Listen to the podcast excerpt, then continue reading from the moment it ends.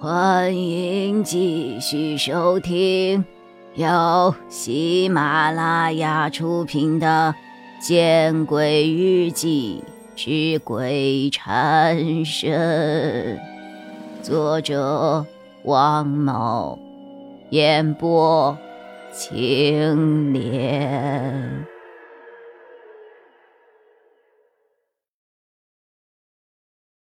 爸爸妈妈吵架。你其实应该当着他们的面儿哭，他们都喜欢你，为了你可能就不会吵了。小女孩哭得更凶了，我意识到我自己说错了话。小孩子能做什么呢？或许他早就尝试过阻止吵架，但是最终被赶出了屋子，这也许也是他哭的原因吧。我没了办法。只好对小女孩说：“小妹妹，那你早点回家，姐姐去外面吃点东西。如果你的爸爸妈妈还要吵架，明天姐姐就带你去公园。”说着，我便起身走到了楼梯口。这时，小女孩停止了哭泣，随后就听见一声响动，似乎是小女孩分了神，在拉什么塑料的大拉链碗。在凌晨十二点的时候，在那么黑的地方，听到那样的声音，我的心里还是有些发毛。我快步走到了马路边看着偶尔驶过的汽车，心情安定了不少。这时，一辆公交车停在了我的面前，车门缓缓打开。里面是一个老司机，姑娘，末班车上不上啊？哈哈哈哈哈！老司机笑呵呵的看着我，我看了看车玻璃上的路线图，二十五路公交车，石林百货到北固山，北固山在哪里呀，师傅？我没有着急上车，我想知道他既然停下来问我话。那说明他交车不是很急的。哦，你不是等车啊？哎呀，早说嘛！老司机一愣，叫关门。哎，等等等等等等！我不记得我连说了几个等字。车门终于只关了一半就停了。我这九十多斤的身躯终于从剩下的半个门缝中挤了上去。你们这些小孩啊，知不知道？现在世道很乱呐，出门很危险的。”老司机无奈的说道，而我却呵呵一笑，找了一个靠门的位置坐了下去。二十五路末班车启动了，车里只有我和老司机。他侃侃而谈：“北固山在长江南边不远，属于下关区。”以前是日本鬼子的驻地之一，据说当年的大屠杀，那里也有小屠杀，死了不少人呐。老司机似乎十分的恨日本人，说了一些当年国人是如何被欺负的往事，而我并没有心情听这些，便有一句无一句的应着。眼睛却一眨不眨的看着车窗外。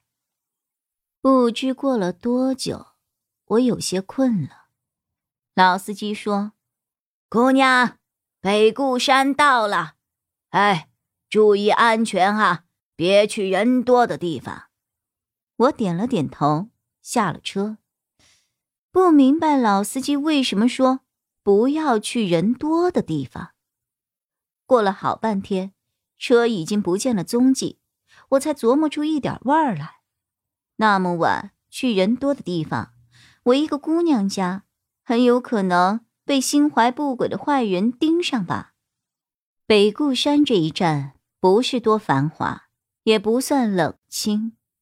我一面沿着马路走着，一面想着和郑高阳的种种，不知不觉就走到了一个。拉面摊子的门口，拉面摊子看起来还没有打烊，隐约听到门内拉面的声音。那么晚了还不打烊，应该是为明天准备食材。这样的小摊儿还真的不容易啊！我一边想，一边随意的坐在了一个凳子上，对里面的人喊：“老板，来碗拉面。”老板。屋内没有回应，我又大声的叫了几声：“老板，来碗拉面！老板，来碗拉面！”过了好一会儿，才从屋内走出来了一个满脸皱纹的老太太。可能人老了，耳朵背吧，那么老了还开店，真的不容易啊！姑娘，太晚了。拉面没有了，只有白棒棒。我有些诧异，看来老太太是听到了我刚才的声音的。哦，那就来根白棒棒尝尝吧。我心里想着，我还没有听说过南京有这样的特产。白棒棒两根两根的卖啊。好，那就两根。老太太没有多说，走进了屋子。过了一会儿，他手里提着一个黄色的纸袋子，递给了我。啊，两根一百，那么贵啊！我皱了皱眉，之前对老太太的同情心瞬间没有了。接下来，我打开了黄色的纸袋子，只见里面赫然躺着两根白色的蜡烛，一百冥币。很便宜的啦！我猛然抬头，却见老太太两眼无神，下巴灰暗。我在下意识的低头，却见老太太漂浮在空中，脚尖着地。啊！我惊叫了一声，起身拼命的就跑。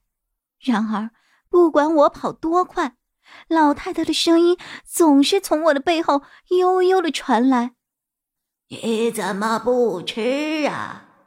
吃啊！我都给你包好了。